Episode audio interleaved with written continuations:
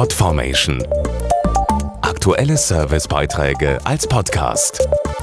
Regelmäßige Infos aus den Bereichen Service und Tipps. Am 15. November ist Volkstrauertag. Seit 1922 gibt es diesen nationalen Gedenktag jetzt schon und der Zweite Weltkrieg ist lange her. Da könnte man die Frage stellen, ob der Tag nach so langer Friedenszeit überhaupt noch Sinn macht.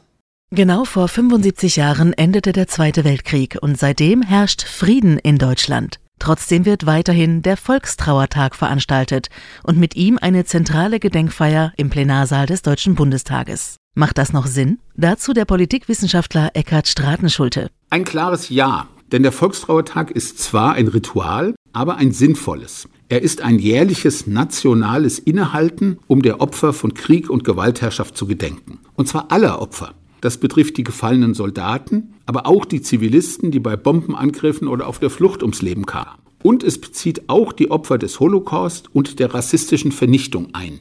Dieses Jahr steht die deutsch-britische Freundschaft und Zusammenarbeit im Mittelpunkt, die vom Kriegsende bis heute stetig gewachsen ist. Man erinnert sich an diesem Tag, was Kriege angerichtet haben, um daraus Kraft und Bereitschaft zu schöpfen, gemeinsam den Frieden zu bewahren und zu stabilisieren.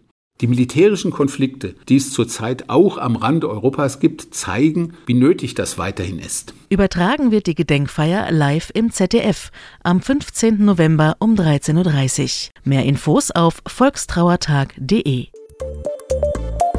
Podformation.de Aktuelle Servicebeiträge als Podcast.